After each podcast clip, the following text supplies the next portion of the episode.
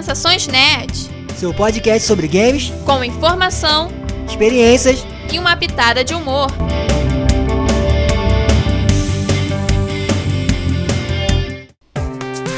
E aí, pessoal? Eu sou a Beta. Eu sou o Fabrício Gnomo. E no programa de hoje vamos falar sobre a venda da Square Enix Ocidental para a Embracer Group, um grupo que a gente não sabia que existia, mas ele tem um monte de jogos maneiros. É, e também a gente vai comentar um pouquinho a nossa surpresa, né, sobre essa, essa aquisição meio esquisita, assim, né? Mas já tinha sido.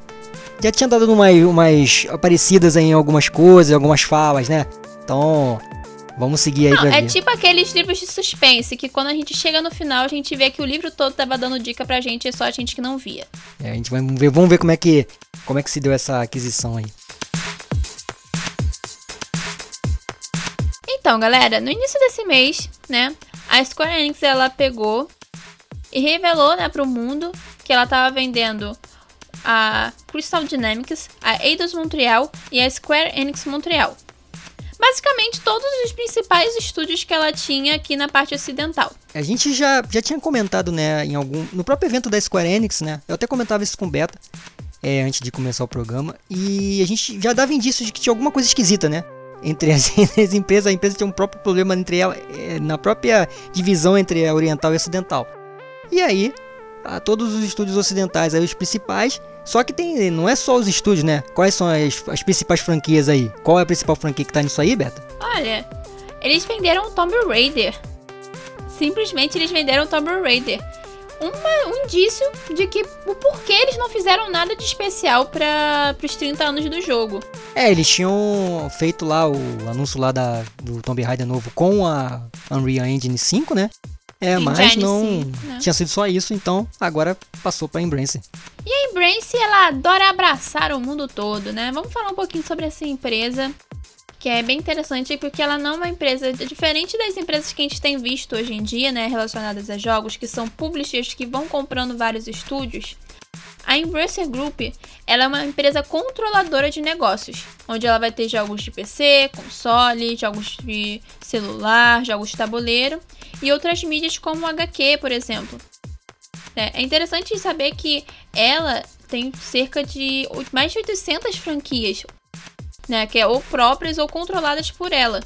Então, se a gente for parar para botar na ponta do lápis, ela tem mais franquias do que a Microsoft que saiu comprando tudo. É, exatamente. E assim, ela saiu comprando essa, essa coisa da Square Enix aí ocidental por 300 milhões de dólares, né? Sendo a que bagatela de 300 milhões de Sendo dólares. que só pra vocês saberem, vocês entenderem, né? E a gente ficou surpreso também. Todas as empresas que tinham passado de aquisições passaram de bilhões, né? Uhum. Tanto a, a, a própria Band, né, a própria Activision Blizzard lá da Microsoft e e a Zynga lá da Take-Two, tudo bilhões. Aí chega agora 300 milhões a bagatela. a Square realmente queria se livrar da parte ocidental dela. É, um grande erro, né, pela minha opinião. Pra eles, né, não para as empresas que foram vendidas, porque elas meio que vão se livrar do encosto. É como aqueles fantasmazinhos lá japoneses que ficam perturbando a pessoa a vida toda até eles conseguirem fazer uma mandinga lá pra se livrar. E assim, e a, é, pelo que foi revelado também, a Squ- a Square Enix e a Embracer, eles esperam que essa conclusão chegue, seja em setembro já, né? Uhum. E é aquele negócio, a teoria que eu vou falar aqui rapidinho, que é eles venderam baratinho para que os órgãos reguladores conseguissem fazer lá o, né, aprovasse tudo e já seja tudo resolvido e a Square pegue o dinheiro. Não, isso é claro que é opinião minha, né, é só achismo. Mas eu acho que é por causa disso, né? Porra, vendeu logo 300 milhões, aí já vai, já vai conseguir co- vai vai conseguir faz- é, investir, que a Square agora tem os planejamentos dela para investir também, né? E antes de falar desse planejamento, que eu acho que a gente, a gente ia comentar um- do que, que a Square vai fazer, tem o Tomb Raider, mas tem que lembrar que tem o do Deus Ex. A gente fala Tomb Raider, Tomb Raider, é Tomb Raider mesmo, porra. Fala Tomb Raider, Tomb Raider. É chatão de ficar falando essa porra, ficar trocando toda hora. Tomb Raider.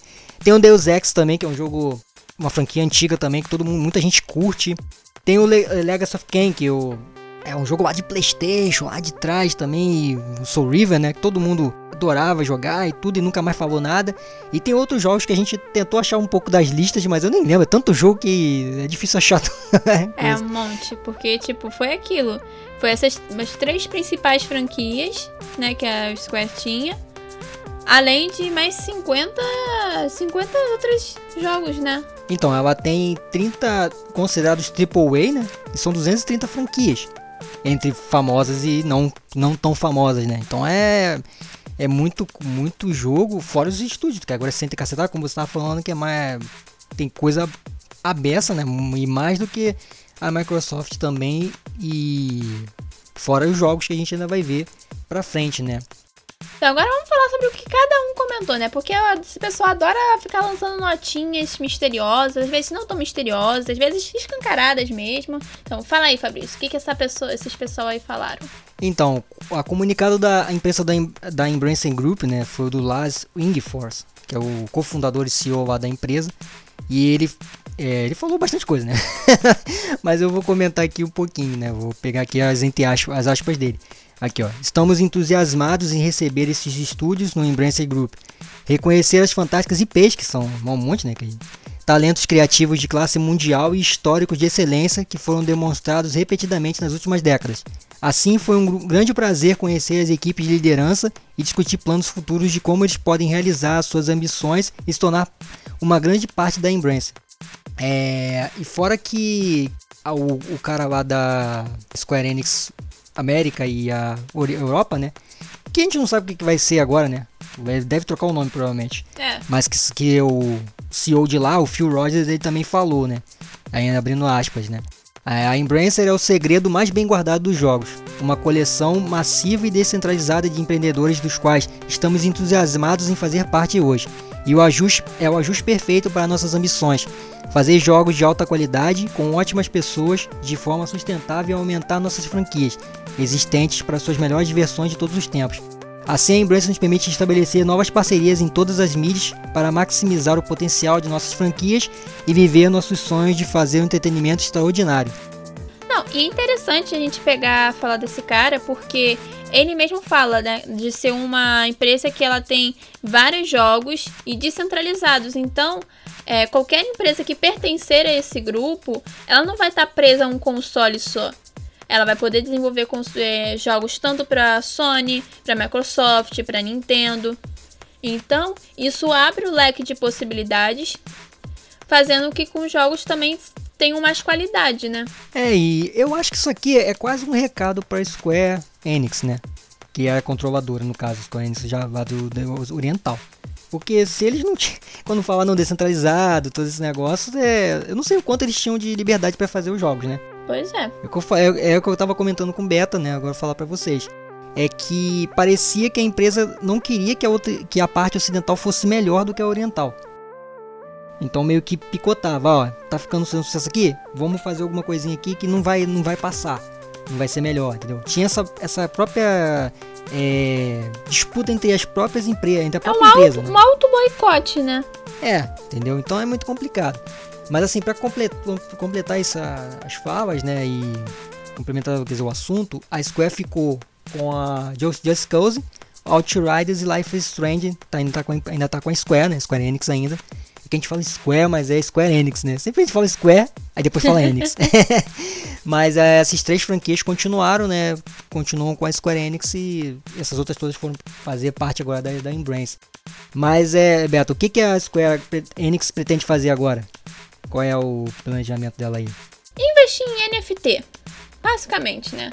É, eles, acho que boa parte das empresas elas estão vendo um, um nicho muito forte que pode trazer muito lucro. Então eles resolveram, com o dinheiro que eles venderam a parte ocidental, investir tudo em questão de blockchain, NFT, isso às vezes pode ser muito bom, até porque no mercado japonês eles têm um controle maior. Até que seria uma, uma coisa que eu tava pensando de tipo, eles se livraram da parte ocidental porque aqui no ocidente tem mais chance de fraude, né, nessas questões de NFT, pode dar mais problemas. Então, no mercado menor, né, mais controlado, eles têm mais chance de conseguir mais lucro, apesar de terem alcançarem menos pessoas. É, fora que eles devem fazer um pachinko, aquele gacha, esses joguinhos é. que a Konami já tá, já tá ali, né? Konami tem falado, ó, Square, tem, estão tá, ganhando dinheiro aqui com isso aqui, o jogo do trenzinho e tudo mais. E... Mas o que eu acho engraçado é que, só pra. É, falando isso, isso que você falou agora, que eu acho engraçado. A Square se livrou é porque é tão, é tão surreal, né? E Tomb Raider, por exemplo, é uma franquia que talvez valesse esse valor aí.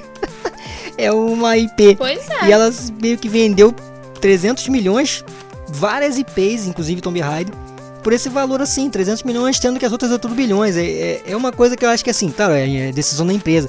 Mas é tão surreal, né? Falar assim, não, ela se livrou. E realmente você falou, Beto causa, causa um estranhamento, porque todas as atitudes da, da Square Enix Oriental mostram que ela estava incomodada em ter uma parte ocidental.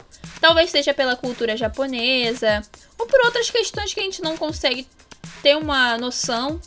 Mas, sei lá, é, fica meio feio, né? Fazer dessa forma. É, e fora que a, a Square ainda tem os, os 35 anos de Final Fantasy, né? Que eles estão. Tem o Final Fantasy XVI. Tem o questão do Kingdom Hearts também que foi anunciado. Nessa, então eles estão pensando tanto nessa parte do, NF, do NFT, do blockchain e nisso aí. E é o que acho que eles estão focados. E é estranho, né? Além Tem... de também eles quererem investir também em jogos play to earn, né? Aqueles jogos jogue para ganhar. É, ainda tem isso também, né? Mas é, é, é uma visão também. E fora isso, ainda tem a parte de da Marvel, né? Como é que vai ficar isso aí? É outra coisa, né? É, essa é uma grande incógnita, né? Porque é, junto com a. Eles fizeram a parceria com a Marvel, junto com a Crystal Dynamics e a Eidos, né? Se não me engano. É, a Eidos também que fez o Marvel Guardians of the Galaxy, né? Guardian Aí Galaxy. ficou aquilo. É, um jogo, o primeiro jogo, né, do Avengers saiu uma merda. Acho que também porque ela tem aquela questão de ser também um jogo que é mobile é, vários jogadores. Então, sempre acaba. Quando tem muita coisa de multijogador, multiplataforma, sempre sai uma coisa cagada. Já o Guardiões da Galáxia, ele foi muito bem é, recebido pelas pessoas, né? A galera gostou. É um jogo que tem uma narrativa legal, a música. É um personagem só, mas que você consegue ativar os poderes de outros personagens que você interage. Então fica incógnita se eles realmente eles vão ficar, se a Square Oriental vai ficar com esses jogos ou se ela também vai entregar de mão beijada pro Embrace. É, eu acho que todos esses jogos vão passam para Embrace. É, e eu acho que tem aquele que você falou da, da, eles ficaram abaixo da expectativa de venda. Eles podem ter ido, né, por exemplo, o Marvel, o Guardião da Galáxia vendeu um, relativamente bem, mas ficou abaixo do que a empresa queria. Por isso que talvez desfeito também. Mas isso aí pelo menos na notícia que a gente viu aqui, o Crystal Dynamics, a Eidos, o próprio Effect Dark também, né, que é o jogo que a Crystal Dynamics tinha sido contratada pela... Nossa, que doideira, foi contratada pela Microsoft, agora era com a Square, agora é com a Embrace, então fica essa doideira de como é que vai ficar, mas foi dito que vai, vai continuar produzindo, vai né. permanecer a parceria. Mas você vê, cada vez que a gente traz uma notícia dessa, a gente fica meio perdido no que está acontecendo, porque tinha aquele negócio dos acordos dos jogos que são da Microsoft que saem para PlayStation, Agora tem essa empresa, uma empresa tinha feito o contrato com a outra e a outra vendeu e agora fica esse negócio, como é que fica? A Marvel acho que vai ser bom ela manter talvez os jogos, porque agora a empresa que é dona, dona ali mudou, né? Então talvez o, o direcionamento seja diferente. Mas os jogos vão se manter, o Perfect Dark todo mundo tá esperando também, vai, foi dito que vai se manter também. Mas é uma doideira, né? E a Marvel vai ter que esse contrato aí vai ter que ver como é que vai se vai ser refeito, se a Marvel vai investir. Acredito que vá, né? Porque por mais que tenha sido abaixo, acho que o Marvel Avengers talvez não, mas o, Mar o Guardião da Galáxia foi bem, mas o Marvel Avengers foi bem, bem ruim, né? Foi bem ruim, teve muito. Não, e a gente, a gente costuma aqui falar. É, a gente, quem escuta a gente aí, já acompanha a gente. A gente costuma pegar o lado positivo dos jogos também, mesmo quando seja ruim. A gente falou do eFootball. Sim. E nesse jogo a gente até falou quando ele teve. Quando ele foi lançado aquela foi a DLC lá do Pantera Negra, a gente falou, pô, muito jogo, o jogo tinha sido ruim, o gráfico tinha sido problemático, aquele negócio todo. E você falou agora, não, o jogo, problema de, de performance também. Mas esse realmente ele foi muito, muito mal, muito abaixo da média mesmo. Então, se a Marvel quiser continuar, ela vai tentar. Eles podem tentar consertar isso, né? Ou fazer outra coisa, né? Também, né? A gente não vai saber também. É. Mas é aí essa parte de, de, de, Tem esse contrato também. E a, e a Embracer vai. Pegou essa essa parte para ela. Sim, agora vamos chegar no ponto onde a gente fala mais sobre as nossas opiniões, né? Não baseadas em notícias, mas sobre o que, que a gente enxerga, enxerga do cenário total. Então, uh, eu acredito que essa Embrace ela vai cada vez mais, né? Tá presente na, nas, nas notícias de aquisições de estúdios, de empresas. Porque acho que o diferencial dela é que ela não é dona de um console, né? Como eu tinha comentado antes, que ela vai dar liberdade para os estúdios que estão com ela poderem fazer jogos para o console que quiser. Então isso é legal, essa, essa questão da liberdade. Além de também, como a Embrace ela é uma empresa controladora, então ela tem mais experiência de gerir cada empresa. Apesar de ela ter várias empresas, ela vai ter uma estratégia de marketing, uma estratégia de gerenciamento de crise para cada empresa específica. Então eles conseguem ter uma noção maior, eles têm mais experiência com isso do que uma Microsoft, uma Sony, por exemplo, que às vezes vão adquirindo muitas empresas e pode ser, principalmente em relação da Microsoft, não conseguir gerir todas muito bem. É, e pensar também que a Embracer tem sobre suas asas ali, né, a, a Gearbox, que é do Borderlands também, né, uhum. que você vê o jogo, né, você vê vários gameplays ali, Twitch e tudo, ela tem a Dark Side, né, Dark Side não, Dark Horse, né, que é, que é o, a, Dark Side é o jogo, Dark Horse, que é tem parte de quadrinho também. E fora que ela, eu não lembro qual é a empresa aqui, agora eu esqueci de notar, mas tem a parte de filme também. Uhum. Então assim, ela tem todas, é o que você falou de ela gerir, ela tem todas essas empresas com ela ali. Então assim, você imagina o que ela pode fazer com essas franquias, além dos próprios jogos. Então ela pode de repente lançar outros produtos, entendeu? Isso que é o grande, grande barato desse, dessa aquisição. Porque a gente não, como a Beta falou, né? A gente não conhecia as empresas, né? Dessa empresa aí. A gente sabia de, dos jogos, por exemplo, essa THQ aqui, a gente, eu já conhecia os jogos. Mas a gente tinha me ligado que tinha a ver com quem é, o que que era. A gente conhecia alguns jogos já, né? Você até citou lá Saint Rose, uhum. né? Você citou alguns jogos. Não sei se você chegou a falar no programa aqui, mas você tinha. A gente tinha conversado sobre esses jogos já. E ela tem alguns outros jogos interessantes. E já tinha, né? Já, já vinha fazendo isso. Mas eu acho que o grande ponto é não ter console não ter um produto ali que você tenha que fazer o jogo para ele. Você tem as empresas que vão ficar livres para fazer os jogos para esses consoles que são de outras empresas. E aí acho que deixa mais livre, né? Essa coisa das amarras, né? Inclusive eu até notei que uma das empresas a IO Interactive, que fez parte da Eidos, depois a Square Enix comprou e fez parte da Square Enix também. E muita gente comenta que a empresa, quando ela fez o Hitman, né? Para a própria, pra própria junto com a Eidos também. E aí parece que ela conseguiu se, se ficar melhor criativamente a partir do momento que ela saiu das empresas, da empresa e passou a ser independente. Meio que o pessoal fala que ela saiu das amarras ainda da Square Enix. Então a gente não sabe o quanto esses estúdios ficavam presos a. Como você até falou isso, né, Beto? É. A parte criativa ficava presa à, à ideia que a empresa tinha. Tipo, ah, você tem que fazer o jogo desse jeito. A gente quer atacar tal mercado. Só que aconteceu isso com Kojima na Konami, né? Você tem uma ideia, a empresa tem uma ideia, o cara tem outra ideia.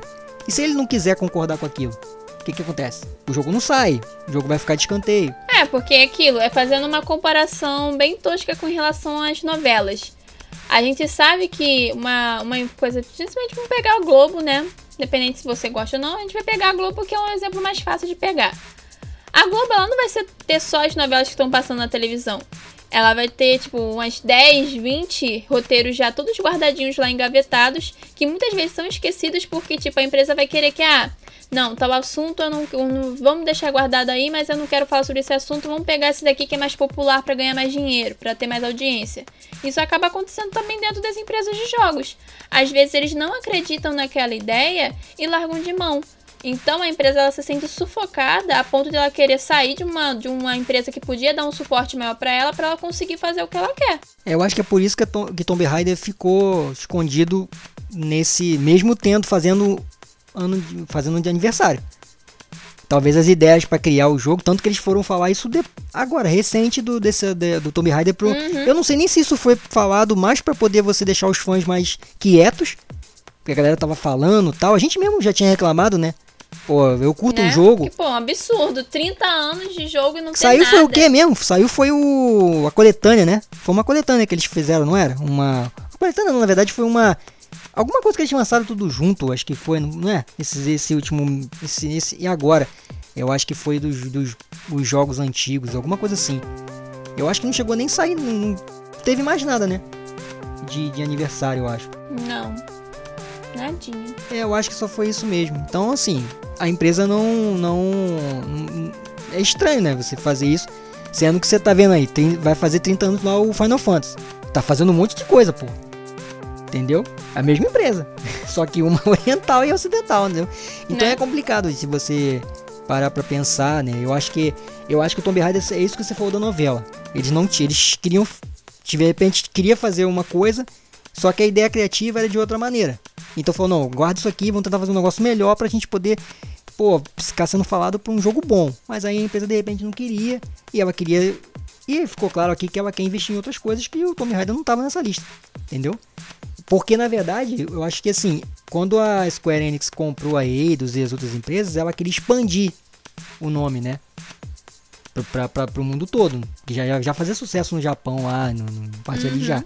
E não, talvez ela para ela, ela não tenha, tenha conseguido um certo ponto, mas não não estava sendo satisfatório, entendeu? É uma aquisição esquisita, como eu falei antes, né? Mas é, é isso, né? Agora que eu acho que a Embracer ela consegue gerir todas essas empresas aí, e eu acho que vai sair coisa boa e o franquias que não estavam aí na lista de repente estava largada, que vão voltar a ser. Vai ter esperança de ser, de ser lançado. Tanto que o pessoal ficou até falando, pô, será que alguém que, que alguém compra a Konami também? Ou compra alguma coisa da Konami? Porque essa é uma, é, essa é uma ideia, é uma ideia que o pessoal tava falando, que a Konami pudesse compartilhar, né, ali, fazer um, um uma, um, um acordo, um contrato né? com, alguma, com um acordo para que uma outra empresa faça os jogos dela em vez de ela fazer o AAA, igual, até porque ela tá ganhando dinheiro pra caramba com o negócio, ela não quer fazer. Só que não sabe se isso vai acontecer um dia, se não vai, porque um Silent Hill que o pessoal tanto fica aí falando, faz, só sairia dessa maneira. Eu acho que ela não faria um jogo, perderia dinheiro, sendo que ela tá ganhando dinheiro com patinco, com um monte de coisa, entendeu? Então é isso, a Square Enix não tá fazendo, vai ganhar dinheiro só com o só com o blockchain, essas coisas que ela quer ganhar, ela vai continuar fazendo o jogo. Só que a parte ocidental agora foi, chutou tudo e falou, beleza, se livrou daquilo ali, falou, não quero mais essa pá, esses jogos aqui, fica aí com o jogo, e jogou na mão Tommy Raider na mão da, da Embrace. a Embrace deve ter rido pra caramba, né, Beto? Fala assim, porra, assim, não, olha o jogo aqui, me Tommy deixa abraçar aqui. É, me deixa aqui deixa abraçar, e abraça logo. Aí pegou a Lara e falou assim, vem comigo agora, minha filha, vamos... Vem, Larinha, eu vou cuidar de você. Vou cuidar de você. você tá precisando de fazer um jogo, um jogo bom pro seu aniversário. É basicamente isso aí, né? Tipo assim, vamos fazer 30 anos com carinha de 15. Mas acho que é isso, né? É uma boa. É um. Foi uma boa aquisição pra Embrace. Foi esquisito em relação a Square Enix, porque a gente não esperava muito dessa maneira. Mas é, é uma coisa que eu até tinha tinha visto antes, né? Beta também viu que o próprio cara da Square Enix, o, se eu não me engano, o CEO lá da Square Enix, presidente da Square Enix oriental, né, do Japão lá, já tinha comentado sobre esse negócio de blockchain de uma maneira esquisita.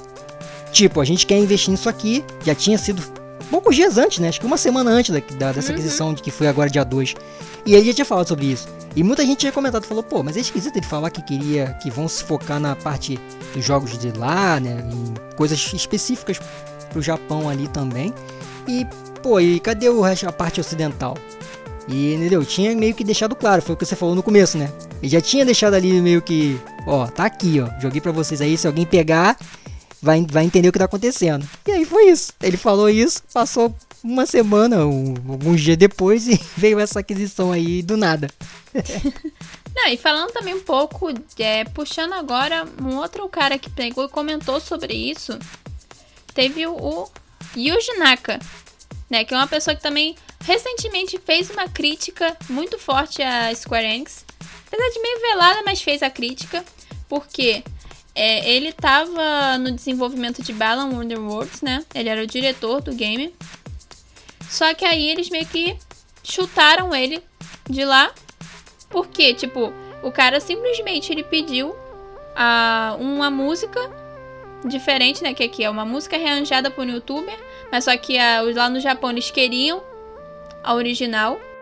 E depois a questão de desenvolvimento do jogo, porque ele queria mais tempo para poder desenvolver melhor o título e tudo mais, só que eles não queriam dar. Aí fica a questão, poxa, o cara tá tentando trazer o melhor pro jogo, né? Tanto que foi um jogo que o pessoal pegou, tipo, tinha uma expectativa e falaram que foi bem aquém do que o pessoal esperava. Tipo, o jogo poderia ter sido melhor, poderia ter se saído melhor né, dentro da, do mercado, nas vendas, só que a própria empresa boicota o diretor do jogo. Então isso não faz sentido. Porque é como se eles realmente não estivessem se importando com quem está fazendo o jogo e muito menos com quem tá jogando o jogo, né?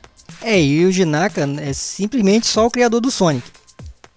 Então ele não, não é nada não. Então... Mas eu acho engraçado porque Beto falou, chutou o cara. As palavras de Beto são sempre assim. É, né? chutou, porque tem, tá até com um negócio de processo e tudo é, mais. Foi, vamos ser mais chutou. ameno, ele só foi, ele foi mandado embora, né? Foi, tá, tava sendo processado e tudo. Mas eu quer dizer, tava com processo entre, né, entre, entre as partes aí. Mas, mas é, isso, se fazem isso com o Yuji Naka, imagino que tava fazendo com as outras empresas, né? Isso sendo o Yuji Naka, dessa parte, se não me engano, a parte oriental, né? Tipo, Imagina com é. a parte ocidental como que as empresas. Se com eles eles fazem isso, imagina com os nossos. Então, e tem essa parte também. O que o que, que qual é o que, que acontecer, acontecer com as empresas com relação à Square Enix americana lá, e América e a da Europa também, entendeu? Que tanto que naquela a isso remete àquela fala do, do, do, do CEO lá da, da, da Square Enix América e Europa que é a parte de, de, de, ser, de ter uma liberdade, esse negócio todo. Eu acho que ele falou isso meio que dá um, dá um recado também pra, pra própria Square Enix. Tudo bem que a empresa tá chegando, tudo, né? E com a Embrace e tudo. Mas sei lá, isso aqui é um assunto muito complexo pra gente falar aqui, né? Porque você mais a gente falar da aquisição. Só que a gente hoje tem a volta de alguém, né? A volta aí de um quadro aí, né? É.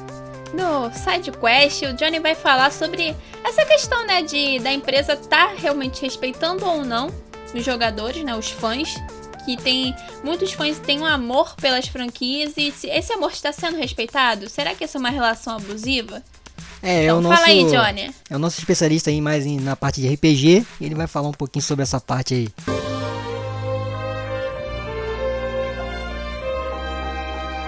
Side Quest.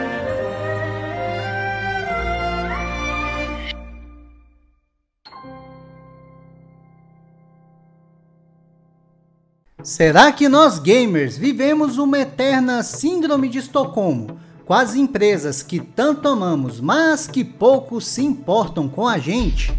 É com essa pergunta que eu, Johnny, o seu correspondente intergamístico do Sensações Nerds, começo o side quest de hoje.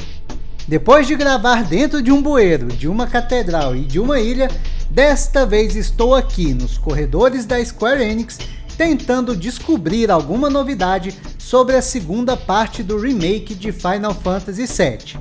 Mas enquanto eu não acho nada, o burburinho que corre dentro da empresa é grande devido aos últimos acontecimentos. A Square recentemente ganhou destaque por dois motivos. O primeiro, o depoimento de Yuji Naka, também conhecido como o pai do nosso querido ouriço azul Sonic, que culpou a Square Enix pelo fracasso de seu último jogo, Balan Wonderland. Segundo Naka, o jogo foi lançado inacabado devido à intensa pressão da Square Enix pelo lançamento. E aí, o produtor soltou o verbo e falou com todas as letras. A Square Enix é uma empresa que não se importa com seus jogos e com seus fãs. Poucos dias depois, fomos surpreendidos pela venda da parte ocidental da Square, onde se destacam os estúdios da Eidos e da Crystal Dynamics, empresas responsáveis por títulos de peso como Tomb Raider e Deus Ex. Enquanto nós estávamos ali ansiosos por um novo título de Lara Croft, a franquia, ao que tudo indica, vai entrar em um hiato indefinido. Mas qual é a conclusão que podemos chegar a partir disso? Bem, voltamos à minha pergunta lá do começo. E para responder ela, caro gamer, vou te contar um segredo extremamente secreto bem no seu ouvido. Nenhuma das empresas gigantes de games realmente se importam com os fãs. Sim, é uma dura verdade, mas ainda uma verdade. Nós, por sermos apaixonados pelos videojogos, temos uma tendência a enxergar tudo que envolve um game a um nível bastante pessoal. Talvez para os funcionários que estão diretamente envolvidos nos jogos haja essa conexão emotiva com o produto final. Mas ao sair do desenvolvimento, uma única palavra interessa para os executivos e acionistas: lucro. E não pense que dá para tirar alguma empresa desse balaio não. Nenhuma se salva. É só vermos a postura atual de preços e serviços da Nintendo, o fiasco do lançamento de Cyberpunk 2077, que quase quebrou a CD Projekt Red, o serviço capado da PSN Plus e da PSN Now oferecido pela Sony, que só agora vai tentar se aproximar da qualidade do Game Pass. E falando em Game Pass, nem pense em defender a Microsoft, porque sim, atualmente ela oferece o melhor custo-benefício em qualidade e quantidade de serviços, mas ela não faz isso por ser boazinha e nem por pensar na experiência gamer. A atual postura da Microsoft e da linha Xbox é consequência direta do fracasso do Xbox One, onde foi só a empresa se tornar competitiva com a Sony lá no Xbox 360 que o sucesso subiu a cabeça e, bem, acho que todos nós nos lembramos do fiasco que foi o anúncio do Xbox One. Até mesmo a Rockstar, que poderia ser considerada a última empresa que tinha sua qualidade inquestionável por todos, provou o amargo sabor do hate ao lançar aquelas versões medonhas dos GTA de PlayStation 2. E sim, fã de GTA, você pode sonhar eternamente com GTA 6, toda fanbase pode sonhar com GTA 6, mas esse jogo só será lançado quando ele for efetivamente mais lucrativo para a Rockstar do que o GTA 5. Não à toa, o GTA V já atravessa três gerações de consoles. Dito isso, cabe uma reflexão.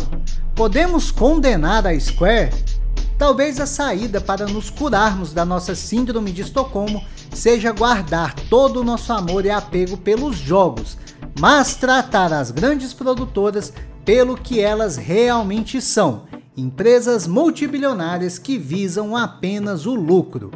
Os acionistas da Square estão se lixando se o sonho do Yuji Naka era lançar um jogo de ação perfeito que daria orgulho ao seu criador.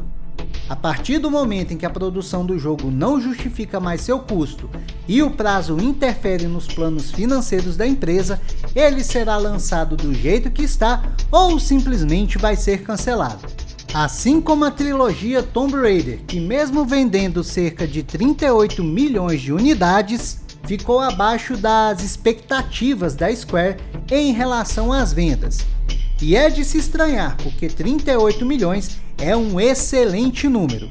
Mas para a empresa japonesa Square Enix, o retorno dado pelos jogos não justifica o custo de se manter grandes estúdios no ocidente que não dão o lucro esperado por eles.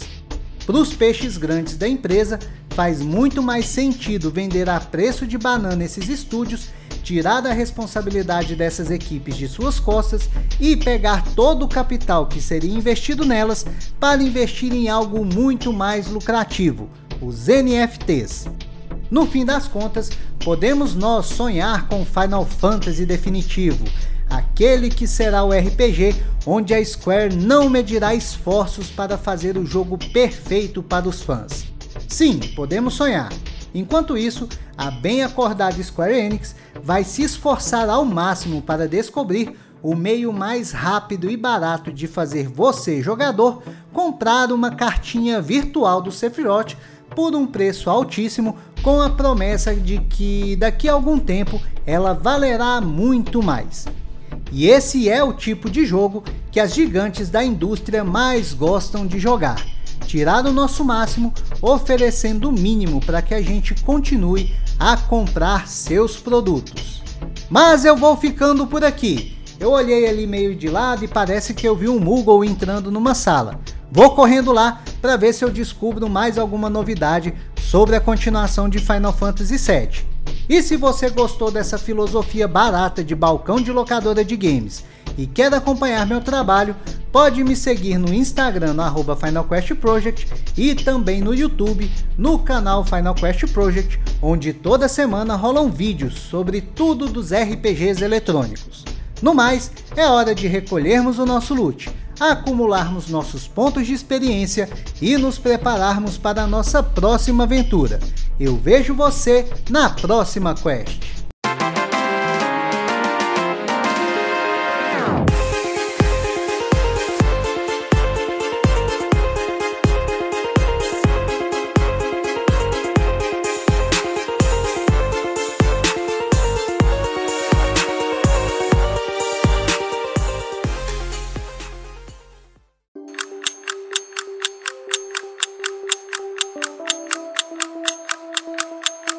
Você está ouvindo Sensações Nerds.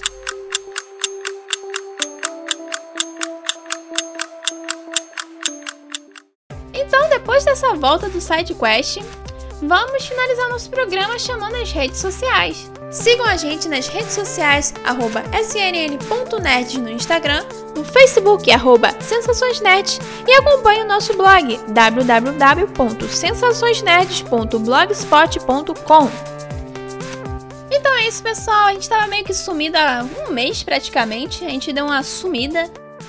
Mas foi por um bom motivo, a gente conseguiu viajar, agora eu sou uma assalariada, Talvez os nossos programas fiquem mais espaçados ainda do que o de costume? Sim.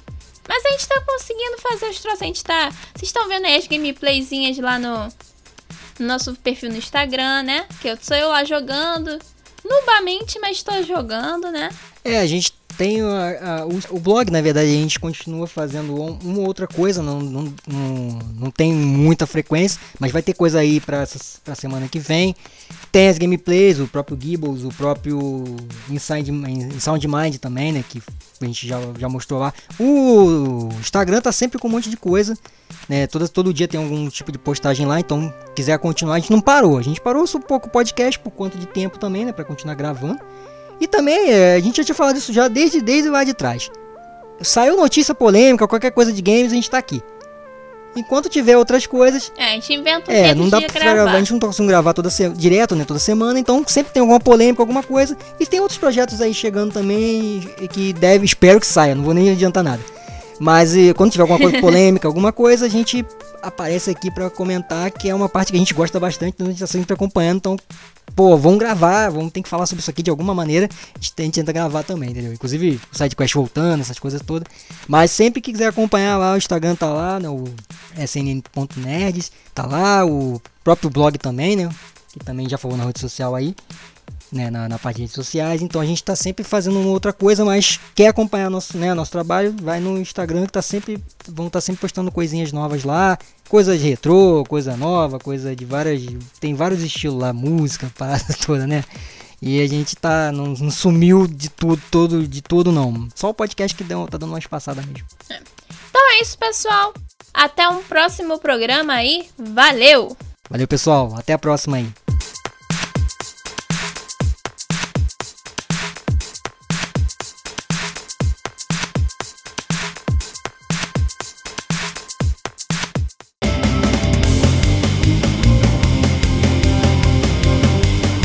Foi Sensações Nerds, oferecimento Geek Kong Produções.